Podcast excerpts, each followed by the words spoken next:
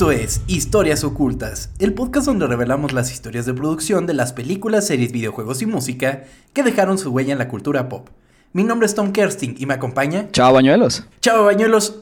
Una nueva semana de Ocultas, un nuevo episodio de Ocultas. Amigo, ¿cómo te encuentras en estos momentos? Siéndote sincero, estoy un poco molesto, güey. ¿Por qué? eh, ya ves que en, en, la semana en la que estamos grabando están los memes de Godzilla contra King Kong, güey. Exactamente. Y hay gente que piensa que King Kong le puede ganar a Godzilla, güey. O sea, ¿cómo? Sí. Güey, es ese, posible? ese güey solo está mamado, güey. Godzilla se regenera, Godzilla. No mames, o sea. Perdón. ¿Cómo estás tú? ¿Cómo estás tú, amigo? Perdóname. Yo estoy bien, amigo, yo estoy bien. Eh, la verdad, fíjate que hablando de King Kong contra Godzilla, bueno, Godzilla versus Kong, eh, me emocionó mucho el trailer. El trailer no es tan bueno. O sea, no está tan chingón. Sobre todo como por la selección musical. Está así como. ¿ah? Pero bueno, o sea, como que quisieron quitarle la onda que traen ahorita los trailers, como de meterle una canción éxito de los 80, eh, medio remixeada, pero le salió medio raro. Entonces, no sé, o sea, estoy emocionado, obviamente me mama Godzilla muy cabrón. Y estoy contigo, no puedo creer que haya gente que piense que Kong va a ganar. Sí, no, están están equivocados, una disculpa por eso. Pero lo están. Cuéntenos su opinión. ¿Quién piensan que va a ganar esta pelea? ¿Quién piensan que va a ganar? Que fíjate que, bueno, no sé si sea spoiler. Bueno, no, no voy a decir nada. Ok. Luego, luego les cuento. Ya cuando sale la película, ahí lo platicamos y les cuento mi, mi teoría. Eh, Chava. Tomás. Seguimos en el top de podcast, amigo. Güey, no mames. No mames, no sé. Literalmente lo primero que hago cuando me despierto es ver en qué lugar estamos, güey. y... Te entiendo, te entiendo. Y esto es gracias a todos ustedes que nos están escuchando y están disfrutando cada episodio y que nos dicen que les encanta y nos dicen los temas que quieren escuchar y tengan paciencia. Eh, las personas que nos siguen desde el principio son testigos de que sí los escuchamos y sí hacemos los episodios de lo que nos piden. Entonces tengan paciencia, ¿verdad, amigo? Sí, amigo. El momento va a llegar, pero ¿qué te parece si me dices esta semana qué será? Exactamente, vamos a, lo que nos cruje, amigo. DC Comics o Marvel. Siendo sinceros, no podría existir una sin la otra. Lo que niños y hombres discuten constantemente es una batalla que se ha librado desde tiempos inmemoriales. Y sí, quizás hoy Marvel domine las pantallas de cine, pero analizando la historia, Marvel no podría llegar a ser lo que hoy es sin que DC le hubiera abierto el camino en la industria del cine.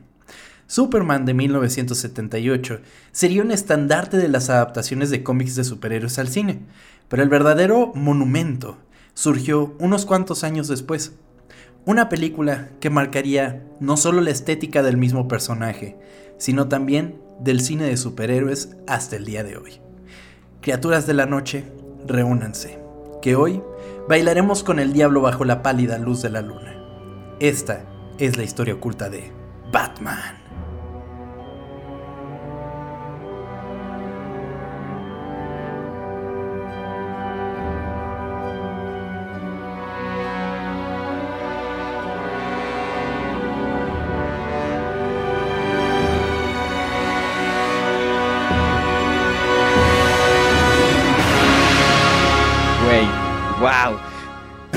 Tu mero mole, güey. Cómics, películas de superhéroes, todo lo que te mama, güey. Sí, muy cañón. Y esta película de la que les vamos a platicar es Batman del 89. Eh, no piensen que alguna, alguna otra de las adaptaciones, no, vamos a ver Batman, la del 89, que en sí es a la que todo el cine de superhéroes le debe esta onda de que traten de hacer a los personajes más humanos y más oscuros y más como de... Ah, este tratamiento un poco más serio de lo que es el personaje. ¿Este es el, Batman de Michael Keaton? Sí, es. Exactamente, Michael Keaton. Y este Jack Nicholson es el Joker, ¿verdad? Es el Joker, exactamente. Ah, ok, entonces ya, ya sé cuál es, sí. Fíjate que, esta película, yo, yo tardé mucho en ver esta película. No fue la primera de Batman que vi. Y sin embargo es de las que más me gustan. Y, y eso poniéndola a tope contra las de Nolan. O sea... ¿Te gusta más esta? o compitiendo? No, no te voy a decir que me gusta más que las de Nolan, pero me gusta más que. Me gusta más que la primera y la tercera. Ok. o sea, eh, eh, The Dark Knight se me hace así como el epítome de lo que viene siendo Batman. pero esta película de Batman es una maravilla. Tiene muchas cosas que alabarle. Muy cañón. Lo que me pasa a mí con este tipo de películas es me genera un conflicto muy cabrón cuando veo al Batman todo tronco sin poder como, como moverse. ¿Sabes con quién me pasa también? Con Darth Vader, güey. Es que, puta, se ve impresionante y de repente lo ves pelear y es como mm, mm, bien tronco. Sí, todos troncos. Sí me causa un problema, pero sí, la película me gusta. Pero... Yo creo que, eh, eh, o sea, todos esos trajes están más hechos para imponer que para un fin eh, físico, por así sí, claro.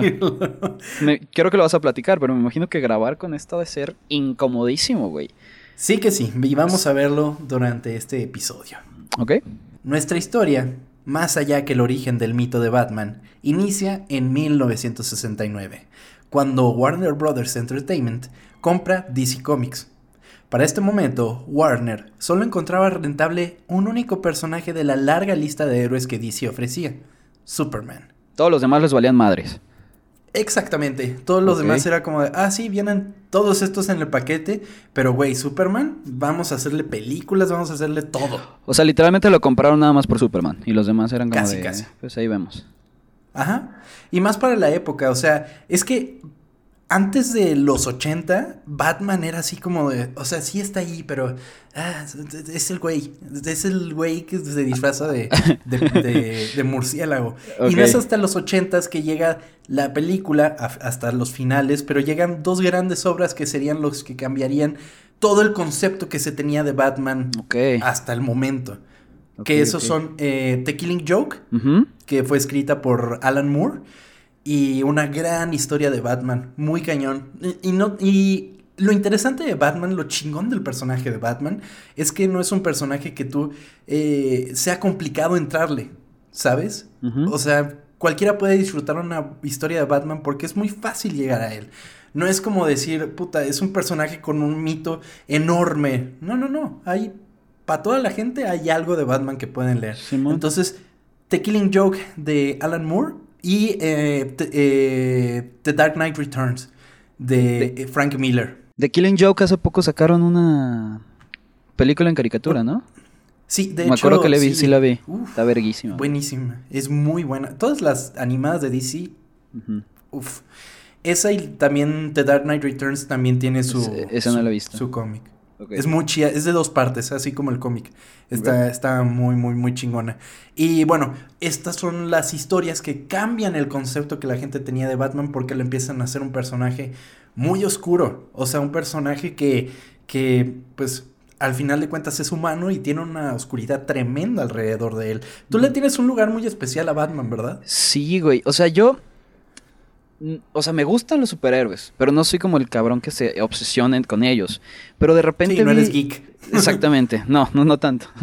Y de repente vi la primera de Nolan y dije, vérete a la verga, ¿qué es esto, güey? Mm. Y, y, me, fui metiendo muchísimo y en la con la trilogía de Nolan fue. ¡Wow, güey! La 2. no mames. Y la 3 yo sé que no es tan buena.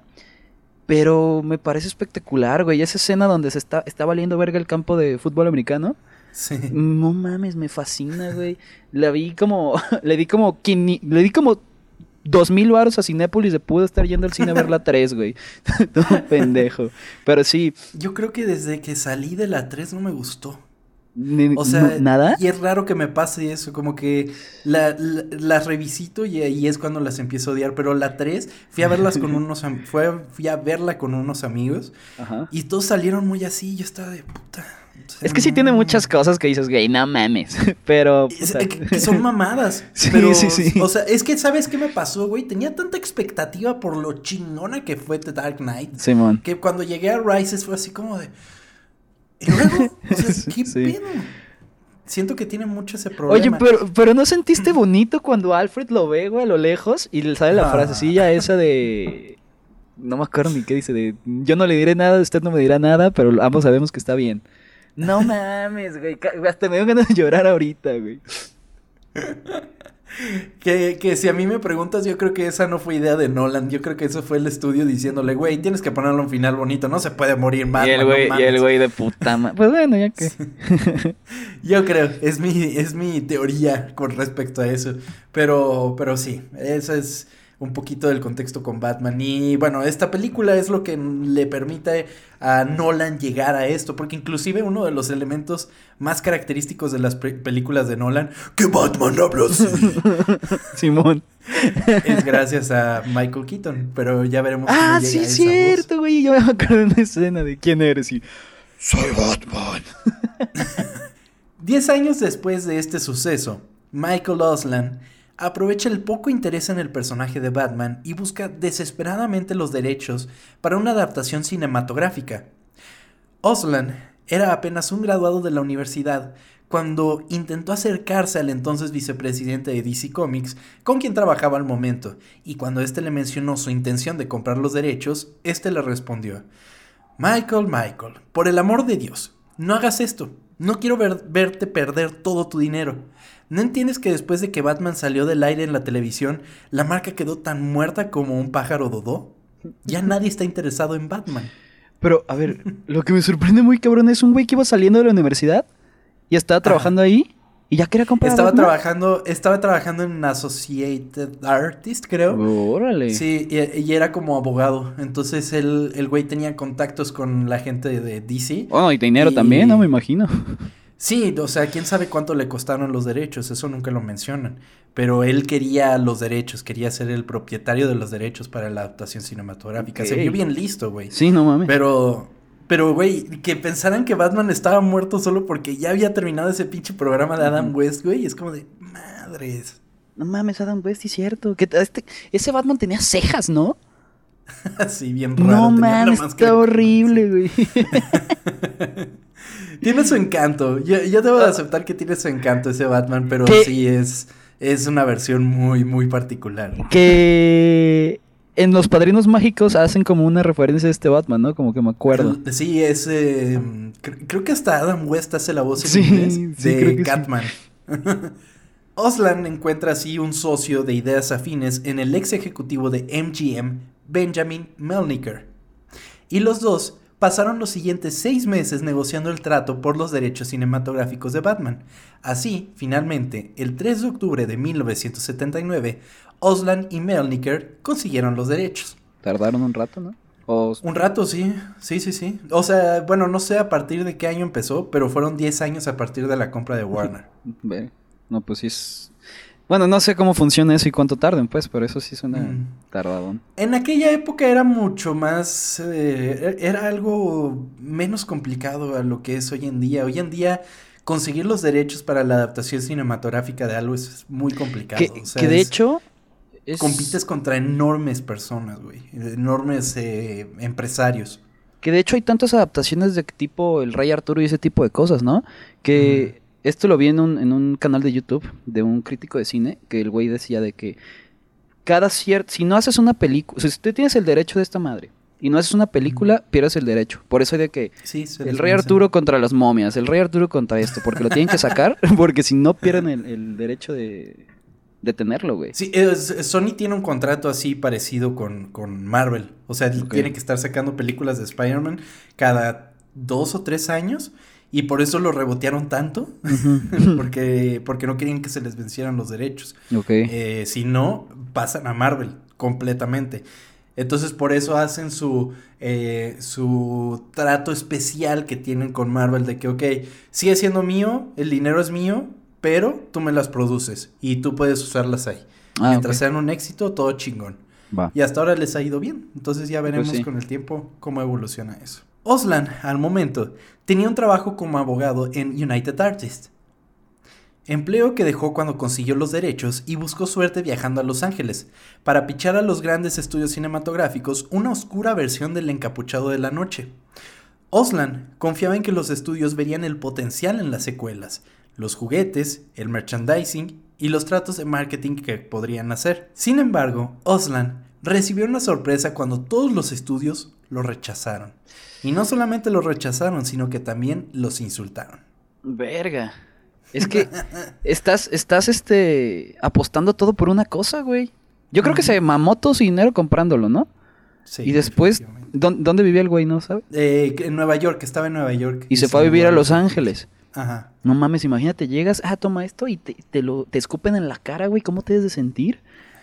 Y además, puta. pensar que no estaba vendiendo, uh, a, yo qué sé, a Pepito Pepito, yo qué sé, güey, un personaje cualquiera. Sí, claro. Estaba vendiendo a Batman, güey. Imagínate llegar un cabrón con los derechos de Batman. Claro, hoy en día nos parece algo impensable, güey. Pero para entonces era como, ay, sí, güey, ¿qué? Y estaban los cómics ahí, ¿no? Estaban... ¿O, qué pasaba con los cómics en esa, en esa época? No, o sea, los cómics de Batman, te digo, hasta los 80 tuvieron un giro impresionante, ah, mediados de los 80. O sea, ahí seguía valiendo verga. Ahí seguía, o sea, no valía verga porque se vendía el cómic de Batman, la gente leía Batman. Pero era un personaje más colorido, por así decirlo. Y por colorido lo digo literalmente, inclusive hay una historia que hay Batmans de muchos colores del arco iris, está padrísimo. ok. ok, ok. Los 10 años siguientes se convirtieron en una búsqueda constante por encontrar un estudio que se atreviera a producir un filme del tamaño y esencia que Osland buscaba. Sin embargo, un día llegó una respuesta positiva. Un estudio estaría dispuesto a producir la película, pero que tenía que ser con el Batman de Adam West, con onomatopeyas y humor involuntario incluido, a lo que Osland se negó rotundamente. Sí, pues totalmente lo que él no quería, güey. Exactamente, él quería un trato más adulto y oscuro del personaje y dijo, no, güey. No, no, Y después de 10 años de estarlo buscando, le ofrecieron eso y dijo que no. Verga, eso es tenerle confianza. Ajá, tenerle fe al personaje, güey. Muy cañón. Finalmente abatidos por el recibimiento, Oslan se sentó a hablar con Melniker, quien rápidamente buscó una alternativa. Se acercaría a Casablanca Records, una compañía que estaba por abrir su división de películas, los productores se pusieron en contacto con directivos de Casablanca Records y les contaron su opinión sobre Batman a través de una llamada telefónica, y Peter Gover, ejecutivo de Casablanca Records, inmediatamente quiso conocerse en persona. Días después, el joven ejecutivo se convenció de la visión de Osland para la oscura y seria película de Batman. Acordaron así aportar el dinero del desarrollo de la película. Verga, por fin, güey. Imagínate ese sentimiento, no mames. Sí, pero Después de que nadie te crea. Ah, ok, verga. Originalmente, se suponía que el acuerdo de Casablanca para Batman sería un lanzamiento con Universal Pictures, pero a medida que se compraban compañías y se deshacían los acuerdos, la película cayó en manos de Warner Brothers, con el productor John Peters al mando. O sea, al final de cuentas, volvió a caer la Warner. No mames. Eso es lo que está cagado. Dijeron, ah, sí, nuestro personaje. Verga. Sí. Y ya van dos episodios de Warner, amigo. Está... Oye, dos seguidos, sí es cierto. sí. Con un productor, un estudio realizador y una distribuidora, Batman tenía todo para comenzar, excepto un director. Es aquí cuando un animador convertido en director de películas live action comenzaba a resonar entre el público un tal Tim Burton.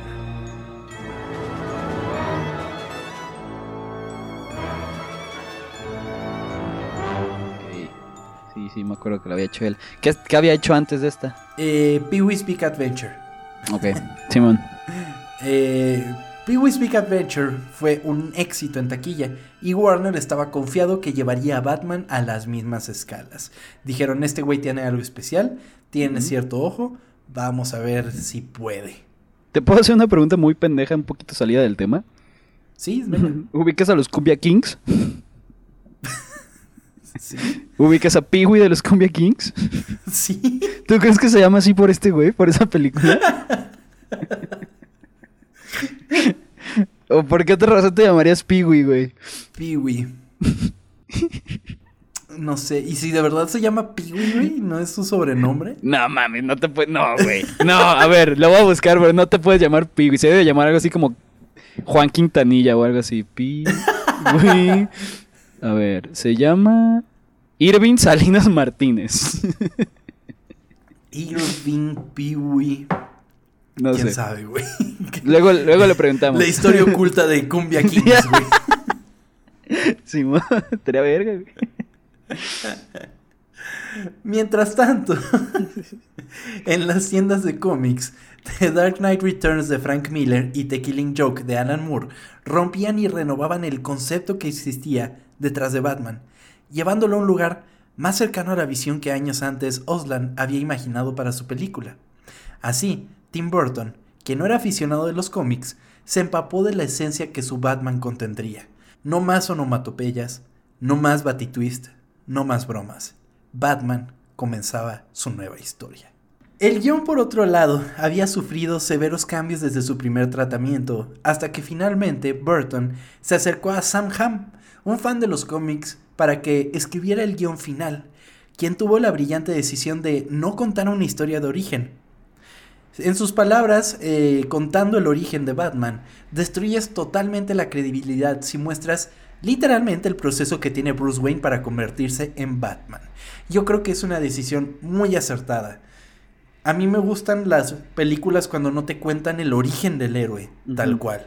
O sea, igual y meterle flashbacks y todo eso me parece muy interesante.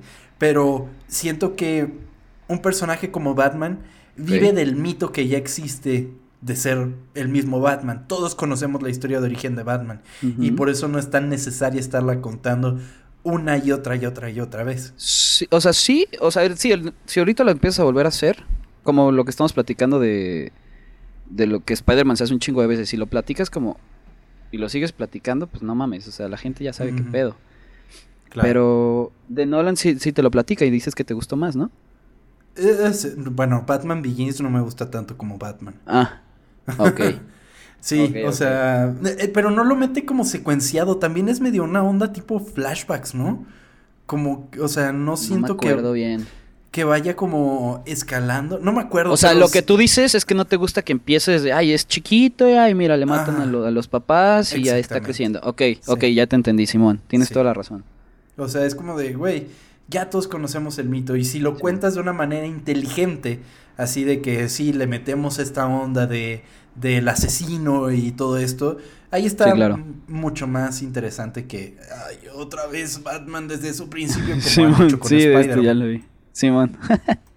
Pero oye, del que me estás diciendo que ayudó a Burton, ¿cómo se llamaba? Eh, Sam Ham. ¿Ese que hacía? ¿Nada más era fan de los cómics y ya? Eh, creo que escribía para tele o algo así. Ah, ok. Y era fan de los cómics. Ah, ok. De hecho, creo que es momento de revelar mi gran plan secreto. Este episodio es espiritualmente de dos partes.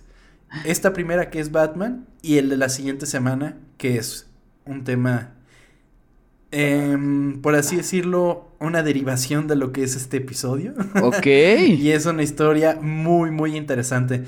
No, no vamos a cortar así como de. Y luego terminamos la historia de Batman, sino que es algo que se desprende de Batman. Ok. Que está muy chingón para el episodio de la siguiente semana de Ocultas. Pero bueno. Primera vez, primera vez que das un un, hint, ajá, Simón. sí.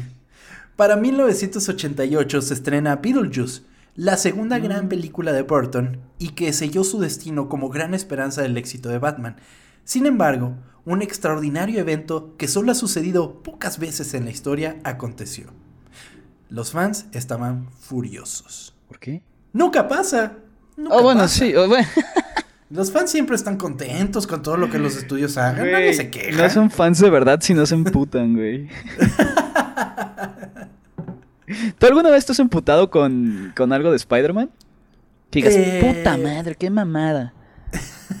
o sea, me he enojado, pero no es así como de puta, le voy a escribir un tweet de odio y Es que no ganas nada con eso. Sí, es, ponerte a gritar. Es como en Los Simpson. Hombre anciano le grita al cielo, güey. Simón. Es como de, güey, no, ¿para qué? ¿Para qué?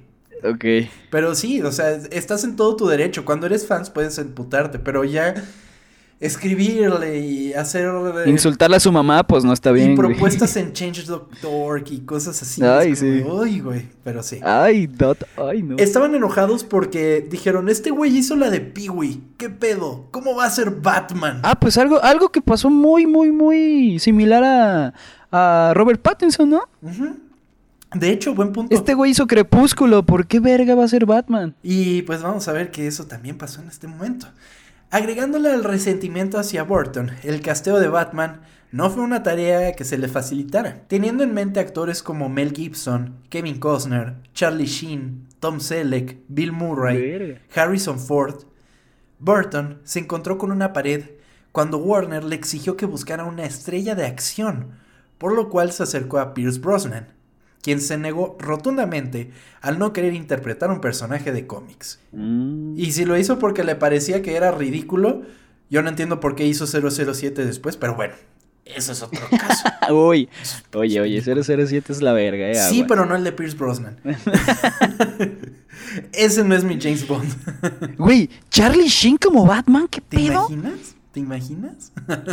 no mames, no, no, güey, no, güey. o Harrison, Harrison Ford. Harrison Ford viéndolo, no sé, a lo mejor, ¿no? Batman. bueno, sí, sí, no se lo entendería. Güey, luego iba a decir de que no, yo creo que Batman es una pendejada. Como todo lo que nada le gusta a ese señor. Sí. Dijo payaso. Eh, tiempo después, el productor John Peters sugirió a Michael Keaton después de verlo en El Coraje de Volver. Keaton había ya trabajado con Tim Burton en Beetlejuice, así se firmaron contratos y Burton tendría su Batman. ¿Cuál es tu Batman favorito? Es que me voy a ir a lo, a lo fácil, güey. Christian Bale me mama, güey. Pero si quitamos a Christian... ¿Ben Affleck? Es que tengo un conflicto con Ben Affleck, güey. Porque ese güey yo lo odiaba por ningún motivo en especial, güey. Ese güey me caía mal. Pero no, no había algo por el que me cayera mal, güey. Simplemente, yo no sé, güey. ¿Sabes también a quién le cae mal? ¿A quién? Ana de Armas. ¡Oh! ¡Oh! verga, güey! Pobrecito, pobrecito. Pobrecito. Pero bueno. Qué culero, pero sí, seguramente le cae muy mal.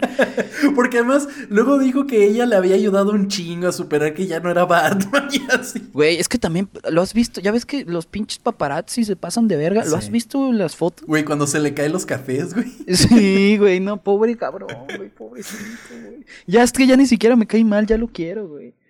Pero no, sí, yo, este, Christian Bale. George Clooney era el que tenía los pezones, ¿no? Sí, George Clooney es ese. Está George Clooney, Val Kilmer, Michael Keaton, eh, Christian Bale, Ben Affleck y ahora Robert Pattinson. Que a ver cómo resulta Robert Pattinson.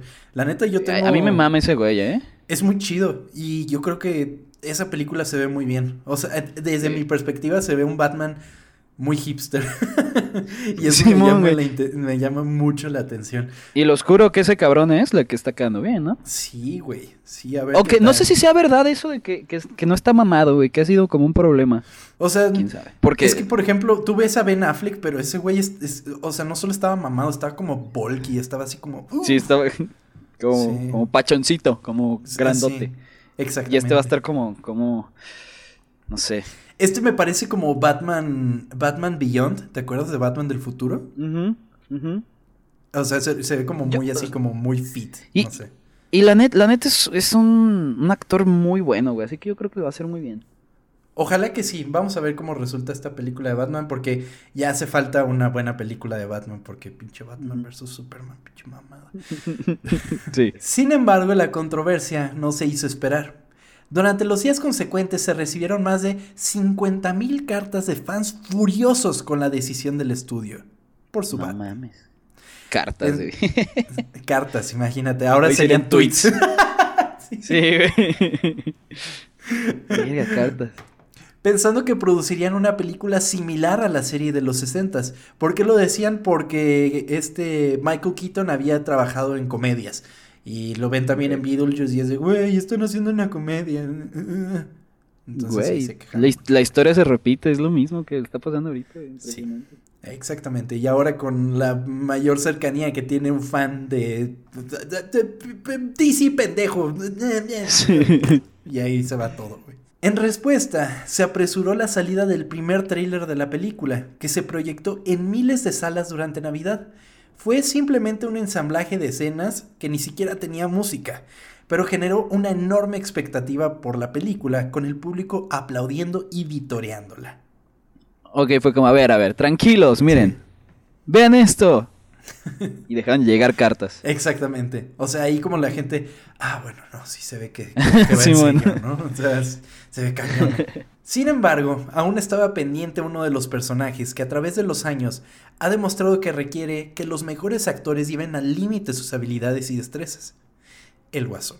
Tim Curry, Ray Liotta, James Woods, Robin Williams, John Glover e inclusive David Bowie fueron considerados para el papel. No mames. Sin embargo, un grande de Warner Bros. era el indicado, Jack Nicholson. ¿Te imaginas? Güey, David Bowie, no mames. Nunca lo había pensado y quedaría verga. bueno, hubiera quedado verga. Quedaría muy chingón el David Bowie, pero, pero sí. Pero Jack Nicholson, no mames. Que, sí, lo hace bien. Qué maravilloso Joker, o sea, está... ¿Es tu favorito? más alto. No sé, no sé, porque todos... Es que lo chingón del Joker, así como en los cómics, es chingón ver que tiene como varias facetas y tipos de Joker. Ok. ¿Todos? O sea... ¿Todos? Aún el que, el que canta. ¿Cómo era? ¿Purple Lamborghini o qué era? sí, sí, güey. ¿Qué opinas de ese? ¿Te gustó? ¿De Jared Leto? Ajá. Simón. No, güey, lo odié. Muy ¿No? no, más tapándose la boca y. Sí, güey. Ay, Y que va a salir en el Snyder Cut de Justice League, güey. Es que hay, güey. no, la gente le tiene demasiada fe a esa película. Yo no sé qué tanto puede cambiar, güey. Verga, güey, yo no sé si me voy a poder sentar a ver cuatro horas de No mames. Va a durar cuatro horas y ya dijo que iban a ser cuatro horas continuas, porque en un principio iba a ser como seriado, iban a sacar una hora cada semana. Y el otro día salió Zack Snyder a decir, me vale verga, son cuatro horas, y les guste o no. No mames, wow. Ya ni siquiera le va a cortar nada, ¿sabes qué? Toma, todo lo que grabé ahí está. Pasa el gaffer por atrás, le vale verga. Sí, güey. Sí, pero vamos a ver qué tal resulta eso. Pero refiriéndonos a Heath Ledger, a Joaquín Phoenix y a Jack Nicholson, no mames. Y si a eso le quieres añadir a Mark Hamill en la película, en la, serie animada de Batman, que es una ramificación de esta película, no mames. O sea, es, es muy cañón lo que puede hacer un un actor con, con, el Joker y le puede dar diversos tonos y es algo que podemos disfrutar. O sea, pensar cuál es el mejor Joker es como de, no, cada uno tiene su esencia y cada uno está chingón. Alguna gente te diría, este, tibio, pero está bien, ¿no? Tibio. Nada, no es cierto. Sí, no, es que cada uno tiene lo suyo, güey. Exactamente, exactamente. Nicholson era una superestrella y su tratamiento fue súper especial. Mm. Nicholson tenía lo que se conocía como un acuerdo fuera de horario. Su contrato especificaba la cantidad de horas que tenía derecho a tener libres cada día, desde el momento en que dejaba el set hasta el momento en que se reportaba para filmar. O sea, es como de que es como si tú cobraras, güey, pero desde que te vas de la oficina hasta que regresas. No mames. Hijo de la verga. Era una superestrella, se podía dar el lujo, güey. Sí. El Resplandor salió en, el 80, ¿no? Sí, sí, muchos años antes. Ok, es 89, Simón. Ya estaba. No, pues ya. Estaba muy posicionado, ya era Jack Nicholson, pues. ¿Y aquí qué, qué decía Tim Burton, güey? Era como que, pues. Pues no tuvo de otra, güey. Pues ya que. Ajá. Sí, además eh, él pues le hizo, les hizo un paro, si lo ves de alguna manera, pero bueno, además de eso, tenía que tener libres los días que jugaran en casa Los Ángeles Lakers. Huevo, güey. Yo haré lo mismo, no mames. Es súper fan, ¿verdad?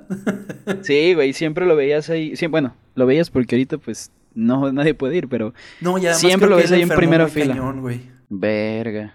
Creo que está enfermo Jack Nicholson, sí, creo que tiene eh... Ay, esto que se te olvidan las cosas. Ya me dio a mí también. ¿Alzheimer? Alzheimer. No mames. Sí, que tiene Alzheimer y pues que no. que. que pues no está muy bien ahorita. Entonces sí, también eso se parte. Pero, güey, hay chingos de videos de él metiéndose a la cancha y le valía ver. Sí, güey. es que están ahí. ¿Cuándo costarán esas pinches filas de hasta adelante, güey? Hay pura gente importante ahí, güey. Exactamente. Nicholson redujo su tarifa estándar de 10 millones de dólares a solo 6 millones de dólares a cambio de una parte de las ganancias de la película, incluida la mercancía, lo que le generó una remuneración total superior a los 90 millones de dólares. Sí, claro, güey, pues todo, Pues claro que sí, güey, qué Nada pendejo. Nada pendejo. No mames. Aunados, aunada a estos actores, la talentosa Sean Young interpretaría a Vicky Vale, el interés amoroso de Bruce Wayne en la película. Tiempo antes de comenzar la fotografía principal, se celebró una table reading a la que asistieron actores, productores y ejecutivos del estudio. Rápidamente, una table reading es cuando están eh, todos los integrantes del casting de, una producción y se echan el guion así leído. O sea, o sea lo leen entre todos y cada quien va diciendo sus partes. Que normalmente graban como los episodios finales de cada de las series, ¿no? ¿Sí has visto? Sí, lloran y así. Ah, sí. Muy emocional, sí. Todo marchaba bien. Sin embargo, la actriz Sean Young constantemente se quejaba de la desaparición de su personaje en las hojas del guion y comenzaba a leer sus partes con una voz monosílaba y monótona, lo cual provocó un ambiente muy tenso en la lectura. O sea, se puso así como de... Sí. De que no salgo tanto y nada más hablando, ok. Esto obligó a que se incluyera más de su personaje en el guion. Sin embargo, la situación provocó una mala espina entre los ejecutivos. Porque, pues, güey, ahí estaban los altos administrativos. No es tu lugar para hacer un berrinche así. Sí, claro. Seamos sinceros, es un berrinche. O sea, es como de. pero, pero, pero al inicio le dieron, le dieron chance, entonces le metieron más.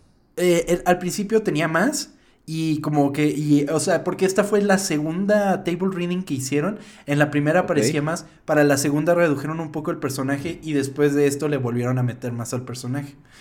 Pero no son maneras, güey. O sea, es como de pues, dices y ya, pero no. O sea, teniendo ahí a todos, es como de puta. sí, hacer que el ambiente se haga incómodo porque estás tú ahí chingando, pues sí está de la verga. Mejor que acabes y lo comentas, ¿no? Exactamente. O sea, cero profesional, pero bueno. Más adelante, cuando estaba previsto que comenzara la fotografía principal, Young tuvo un accidente al montar a caballo, que la dejó incapaz de interpretar el papel. Para algunos ejecutivos de Warner Brothers, esto fue una bendición disfrazada. Estaban muy felices de reemplazarla. Sí, claro, de a huevo. Seguramente alguien fue, le dio algo al caballo para que la tirara, güey. Cabrón. Pero sí, o sea, fue así como de. ¡Y qué lástima! Tráete el teléfono. Oye, pero estas mesas eh, se leen antes de grabar. sí, siempre. Ok. Qué feo que la O sea, todavía no, había grabado nada. No, todavía no se había empezado la fotografía.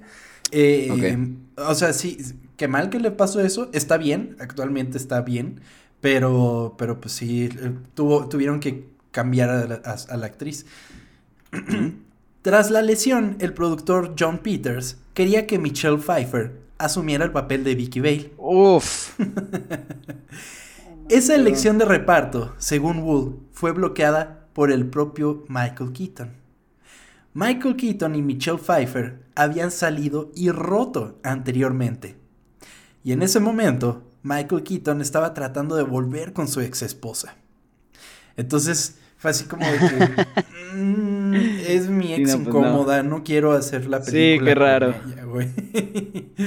Oye, pero sí sale después, ¿no? Michelle Pfeiffer es. Sí, es Gatúbela en la segunda. Es Gatú, sí, uy, claro. A pesar de que Bale no fue interpretada por Pfeiffer en Batman, los caminos de Keaton y la actriz se volvieron a cruzar para la secuela. Por, eh, Cuando Pfeiffer hace de Gatúbela, de Selina Kyle. Güey, wow. Best Gatúbela ever. Muy cañón, güey. Me encanta, güey, me encanta. Rápidamente se buscó a Kim Basinger como reemplazo para Vicky Vale e inmediatamente la volaron a Londres donde se estaba filmando la película. Que literal la llamaron y de, güey, ¿cuánto tardas en llegar a Londres? Ella estaba en pues, el estacionamiento. Lo caga el avión. Sí, y es así como de, güey, te necesito ya en Londres. Batman fue una producción enorme, filmada en los Pinewood Studios en 18 sets diferentes, incluyendo el estacionamiento en el que se construyó el set de Ciudad Gótica. La película, al ser una de las más esperadas de la historia, vivía con la constante presión del público y la prensa. Batman contaba con un presupuesto de 30 millones de dólares, los cuales ascendieron a 48 millones debido a las complicaciones que el proyecto trajo consigo. Que siempre pasa. definitivamente, en las grandes películas el presupuesto se va largo. Sí, güey. Muy cañón, es algo que siempre platicamos acá. Exactamente, es algo que siempre dices, güey. Sí. Para empezar, A los publicistas se les ofrecieron 10 mil libras para romper la secrecidad acordada por todo el equipo para filtrar las primeras fotos de Jack Nicholson como el Joker. Sin embargo, se rehusaron a esto. Para, para filtrar la ¿qué secrecidad, güey? Como secrecidad. ah, que, todos dijeron no se va a decir nada. El proyecto, ah, nadie puede ver nada. O sea, era un o sea, ofrecieron eso para de que, ¿qué onda? Déjame subir una fotito o qué? Ajá, subir. ¿A dónde, güey? Ah, perdón. lo siento, se me olvida que estoy en los ochentas. Perdón. no, o sea, las querían publicar, pero no era tan fácil como hoy en día de que, ah, eh, fotos del set de no sé qué, y aquí está con el traje y no sé qué, y así. Y era más bien como de que, güey, no, no alcanzamos a ver al Joker pásanos unas fotos y estos güeyes dijeron, güey, tenemos un, un, contrato de confidencialidad, no se puede decir nada de la película, no se vio nada de la película y pues se rehusaron a las 10 mil libras. Ok. Otra complicación fue el maquillaje del Joker. Jack Nicholson resultó alérgico al material utilizado para su maquillaje distintivo y se tuvieron que buscar alternativas que no le afectaran tanto. No mames, ¿qué, ¿pero qué? ¿Le salían ronchos o qué? Yo creo, güey. Se hinchó, güey. no mames. Por otro lado, Nicholson no era el único que sufría con su apariencia. El batitraje de Michael Keaton resultó ser una mm. batichinga para el actor, quien no podía girar la cabeza, como estabas mencionando. Güey, se nota en toda la película, no puede, o sea, está como... Hay una escena que creo que está con Vicky Bale y como que tienen que voltear los dos y se voltean los el Güey, se ve como cuando chocas y te ponen algo en el cuello. De que, de que no puedes girar. No mames.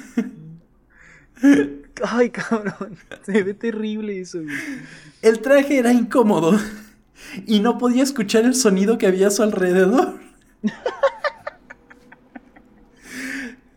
Le estaba haciendo... Ya dejaron de grabar y el güey seguía actuando, Sin embargo, y a pesar de su claustrofobia, el actor utilizó este elemento a su favor para crear la voz tan característica del personaje.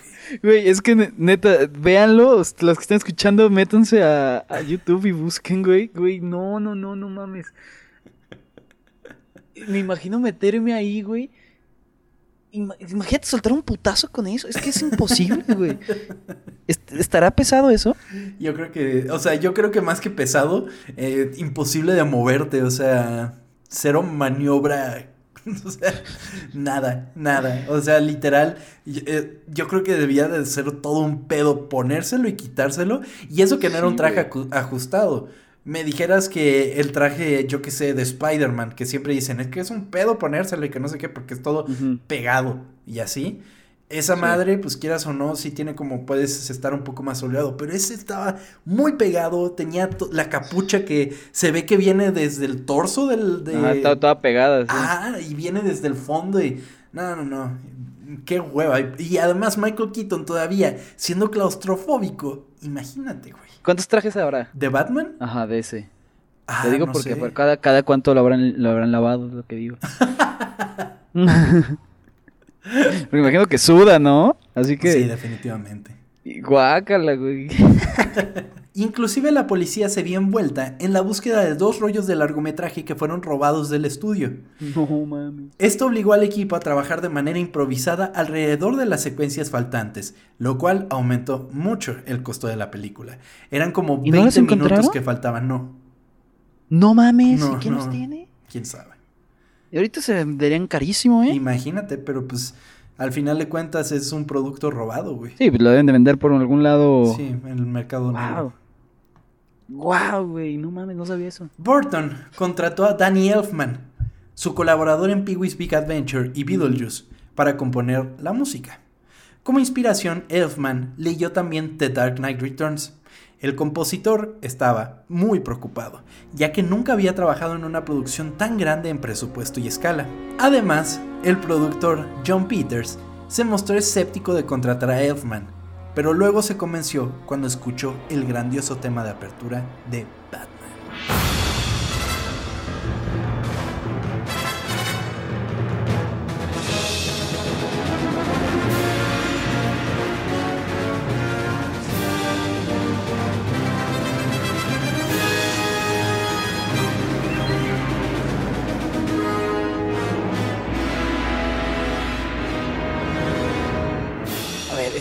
También, imagínate, nunca has hecho nada y de repente sales con el cabrón que no te creía, eres un imbécil, no te va a quedar cool. Y pum, le pones esa cosa, güey.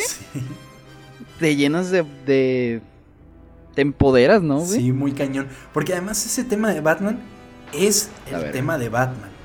O sea, por más que genere nuevos temas y lo que sean, güey, Batman es porque hasta, hasta la caricatura que sale después, en los 90, usa ese tema como su tema de apertura.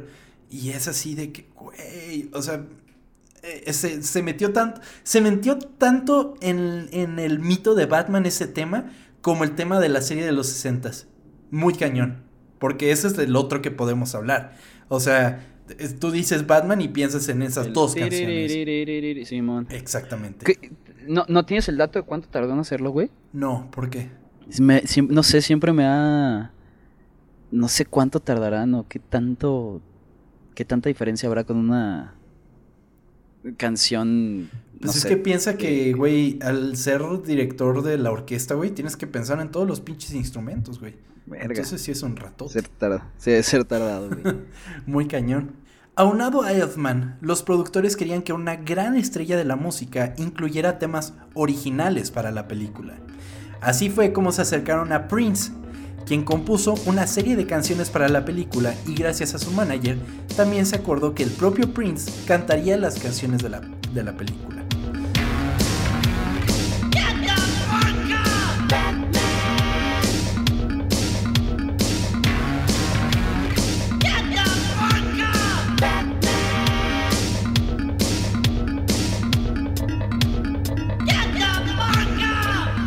Donde se pueden escuchar es cuando sale el Joker como en su eh, en su carro como de, de parade y va echando dinero.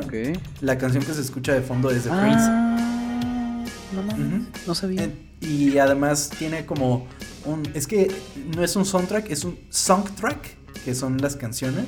Y en su mayoría son de Prince. Creo que casi, que todas las canciones del soundtrack son de. Me imagino que debe estar en Spotify, ¿no? Sí, está en Spotify, yo lo busqué y lo, y lo, escuché mientras escribía. Para el marketing de la película, la agencia de publicidad BD Fox creó cientos de logotipos y carteles sin utilizar, muchos de ellos de John Alvin. Al final, Burton y los productores decidieron usar solo un logotipo de aerógrafo dorado y negro, creado por Bill Garland, sin otra variación artística clave para mantener un aire de misterio en la película era el único póster que había. Ese que todo mundo ha visto. ¿Neta? No mames. Era el único, güey. Wow. Y que, y que a mí me parecen los pósters más chingones que hay, los que son así como nada más una cosa. Un Pero ahí, a mí me pareció ahí, en ese momento me pareció una decisión medio arriesgada, ¿no? Muy cañón. Muy cañón, porque, literal solo tenían el símbolo ese tan característico de Batman. Ajá. Y ese que es dorado con negro. Y ya, güey. Nada más, nada más Batman abajo. Porque ahorita, ahorita, bueno, es que ahorita tampoco lo podrías hacer, güey. No, güey, ahorita tienes que meter a todos los personajes en un Photoshop mal hecho, güey, horrible. Ay, no, güey, me, me, enoja a veces ver los carteles porque es como de, ay, güey, o sea, qué necesidad. Entiendo que hay gente que necesita ver, ah, no mames, mira, sale ese güey, no sé qué, ah, qué chingón. Pero no, no puedes comparar un póster como es el de Batman contra, yo qué sé, el de Infinity War, güey. Que salen así todos. Y todos sin máscaras. Hasta para ponerlo. Hasta ponerlo en, tu, en tu sala, ¿no? Queda. Exactamente, se ve elegante, se ve, se ve muy chingón. Sí, cierto, estos son nacones. Son nacones, estos es donde salen todos, güey. Y aparte todos se parecen. sí, todos tienen la misma estética. De hecho, hay un video ensayo, no me acuerdo si es de Nerdist o algo así, que se pone a, analizar los colores de los pósters. Entonces él dice, güey, si la película es de acción, siempre va a ser eh, naranja con un azul medio turquesa. Y te pone un chingo de ejemplos y dices, madre santa, sí es cierto. Wow, está, está muy chingón. Sí, sí, sí. Ya, ya. Como he visto los que son como de de Star Wars y de, y de, ¿Cómo se llama? De los Avengers se parece un putero, güey. Como pues, azul con rojo y... Disney al final de cuentas, güey. Y que tú ves los pósters originales de las películas de Star Wars, los que eran dibujados por Drew Struzan, que Simón, Diosito Drew Struzan. O sea, esos que son así dibujados y pintados y, y, que se ven muy cañón de, de chingones y elegantes y todo. Y vienen con un Photoshop todo mal hecho, mal iluminado, que les vale verga de dónde vienen las cosas, con una perspectiva que no existe, güey. Y es como de, ay, güey, qué ganas de darle la madre a todo el arte que chingos de años fueron así.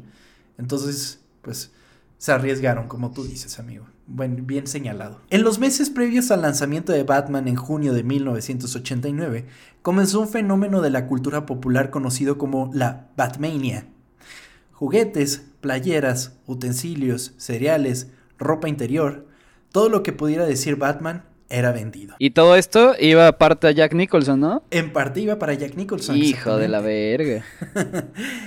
Eh, el cineasta de culto y escritor de cómics Kevin Smith recordó, ese verano fue enorme. No podías darte la vuelta sin ver la batiseñal en alguna parte.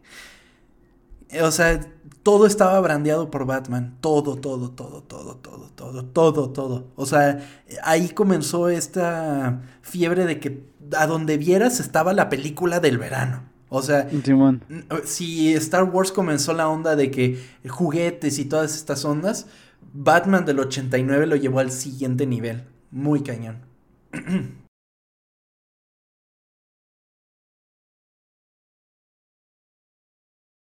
Y yo creo que hasta hoy día existen en algunas casas de México, güey, los vasos de la película de Batman, los Pepsi vasos, güey. Yo creo que sí debe haber.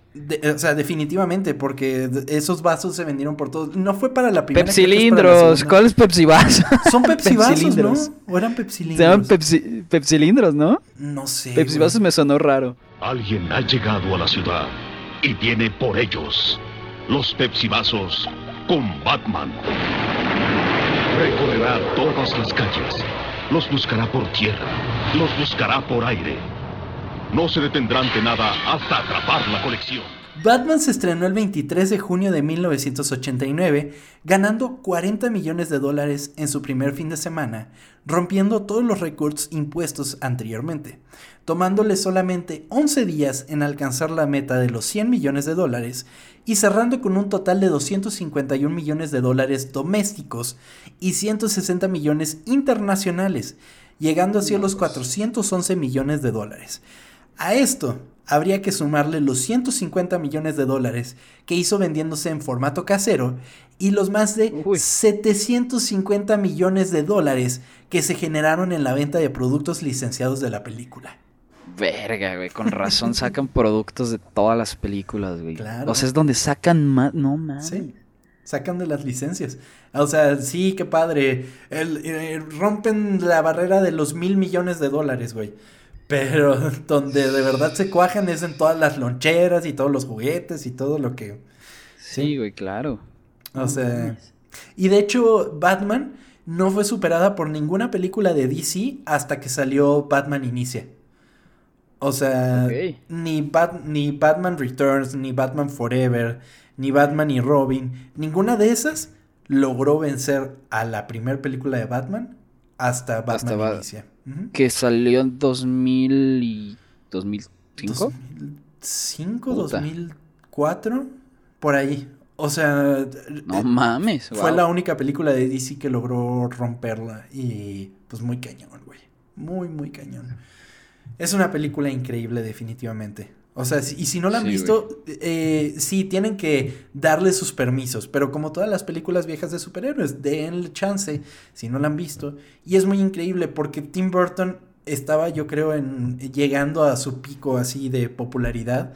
Y hace esta película tan increíble, con una esencia tan particular. Es un Batman que me parece eh, que no está de acuerdo a su época. Porque sí, es a finales de los, de los 80 pero en la película no logras distinguir en qué década es la película. Sí, no. Es como, es como muy vintage la película. No pertenece al año en que salió. Y ese es el encanto, yo creo, y que lo mantiene medio vigente hasta el día de hoy. te digo, si logras quitar el pedo de que. de lo raro que se ve peleando, la película es impresionante. Porque sí a mucha gente creo que sí le puede generar ese. Molestia. ¿Cómo decirlo? Como una molestia verlo, porque pues puede llegarse a ver chafa Pero si logras como conectar con ese, con ese pedo, no mames, la película es impresionante, güey. Muy cañona, muy cañona. Diez años tardaron los productores en que esta película se realizara, con la firme idea de lo que querían lograr y ver plasmado en la pantalla grande. Batman es la más grande muestra de que la paciencia y la perseverancia nos pueden llevar a los lugares que jamás pensamos llegaríamos, inclusive si estos lugares son las sucias, oscuras y peligrosas calles de Ciudad Gótica. Esta fue la historia oculta de Batman.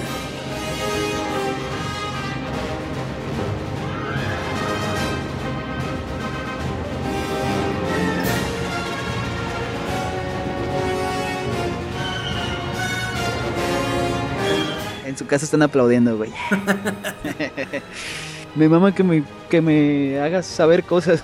Amigo, a mí me encanta saber que estás aprendiendo cosas porque yo también las aprendo. No crean que yo me las sé todas, tengo que hacer una investigación bien cañona y es como, ah, no mames, esto pasó y lo tengo que poner y ya lo escribo. Entonces, sí, es parte de la investigación y es lo padre de hacer las investigaciones y de escribir los guiones y todo. Y pues con mucho gusto lo hacemos cada semana, cada jueves nos pueden escuchar aquí. Eh, si no están suscritos, y les gustó este programa, regálenos su suscripción, por favor, no sean malos en la plataforma que nos estén escuchando, ya sea en Spotify, en Apple Store, en Google Podcast y en otras que no sabemos que estamos, pero estamos. Entonces ahí... y que nos sigan en redes sociales, güey. Así es, exactamente, arroba ocultas en todos lados, ocultas con doble O porque somos muy cool en este podcast.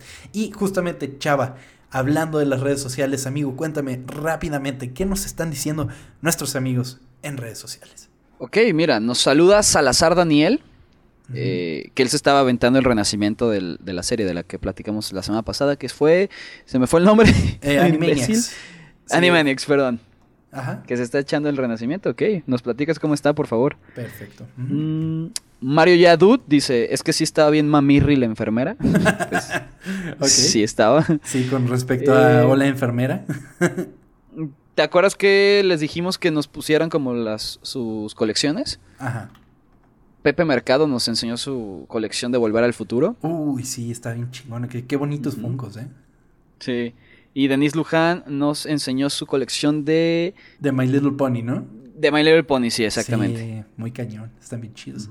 Janelli dice que hablemos de Harry Potter, güey. Janelli dice que hablemos de Harry Potter. ¿Te gusta Harry Potter, güey? Eh, sí, el, eso, de la vida. Eso no sonó, eso no sonó muy sí, güey. Ah, no, o sea, sí me gusta. Pero vamos viendo en qué episodio platicamos a lo de Harry Potter. Ok. próximamente, para que vean. Sí, próximamente. Eh, nos dice que hablemos de Arnold. Estaría verga. Tú también me estás diciendo que Arnold. Eh, también nos dijeron por Instagram que querían una de Arnold. Eh, Queremos saber qué les pasó a los papás, güey. Uy, sí, güey. Sí, sí, sí. De ese cliffhanger estaba, estaba grueso. Pero sí, estaría chingón de. Arnold. Eh, Kenia Camacho nos dice que en un capítulo de Fenomenoide, Pinky y Cerebro sí conquistan al mundo. No lo he visto. Ah, no mames. Que cuando viaja al futuro. Ajá. Eh, Evan Patmore dice que no sabemos si Pinky Cerebro conquistaron el mundo, pero nuestros corazones sí. Ah, sí, cierto. Confirmo. José Antonio Molina eh, puso una foto de. Una foto medio furry, que es como de un zorrito levantando los, las cejas. Las cejas, sí, para el de. el de Minerva Mink. Uy, sí. ¿Viste la foto, güey? Güey, ¿qué pedo? Dije, ¿qué está pasando? Dije, ¿por qué estoy sintiendo algo? ¿Qué está.? ¡Wow! Sí, exactamente. No me acordaba para nada de ella, ¿eh? No. Y... Ah, y también en esa misma foto, Alejandro Ruth puso un GIF de, de Box Bunny como de. como casi emocionado. si aún no nos siguen en, redes sociales, ahí les ponemos factoides alrededor de la semana para que descubran más de lo que platicamos en el episodio. Y están muy interesantes y además es nuestra manera de que nos estén diciendo, ah, esa es una mamada o esto está chingón o lo que sea. Entonces, ah, si no nos siguen todavía, vayan para allá que los estamos esperando con brazos abiertos. Eh, arroba azulxa estaba muy de acuerdo con que hicieran, hiciéramos un episodio de Harry Potter y hasta propusieron que me encerraran hasta que escribiera un episodio de Harry Potter. Entonces, sí, no. Y también nos dijo que quisiera un episodio de Los chicos del barrio. Te digo, los chicos del barrio y Arnold están muy pedidos, amigo. Sí, de hecho en TikTok también se pusieron medio medio de moda por su por su ¿Qué pedo? Ah, hoy traigo una. Me, pegaste lo de Jack Nicholson, güey. por, por el doblaje, el doblaje en Los Chicos del Barrio, el otro día que estamos hablando de eso, está muy mexicano, güey. Está muy cañón. sí, me acuerdo. Y vi unos videos y me cagué de risa, güey. Pues porque soy bárbaro, por eso. Luego de que su calzón se iba a su natal Culiacán o su natal Sinaloa. Dije, qué chingados, güey. No me acuerdo haber visto esto, güey. Como que no lo captas cuando estás chiquito, güey. También le mandamos un saludo a Amy Core. Un saludo muy grande. Saludos, Amy arroba Hast Martínez, que también nos acaba de empezar a escuchar, y a Luz Mondragón también un saludo. Muchas gracias a todas las personitas que interactuaron con las cuentas ocultas en esta semana, cada vez son más, lo cual está muy chingón. Muchas gracias y tratamos de responder, eso sí, leemos todos, todos los leemos, tanto Chava como yo, los leemos todos y la pasamos muy increíble. Chava, muchas gracias por estar en este episodio de Ocultas, la pasé increíble, amigo. Amigo, gracias a ti por platicarme. Y nos vemos la próxima semana entonces con ese episodio que se relaciona con esto, ¿no? A ver qué será. que, que adivinen, a ver si es cierto, que, que le saben. Y yo creo que muchos van a saber, pero va a estar chido el siguiente episodio porque es una historia oculta muy, muy interesante. Nos vemos entonces y nos despedimos, amigo. Muchas gracias a todos. Que tengan una excelente semana. Adiós.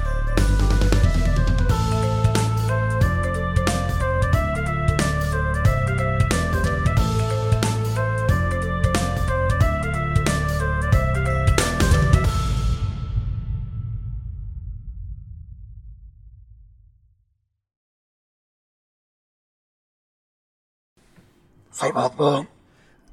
Where is it? Oh, fuck. Do you wanna come? Paramos.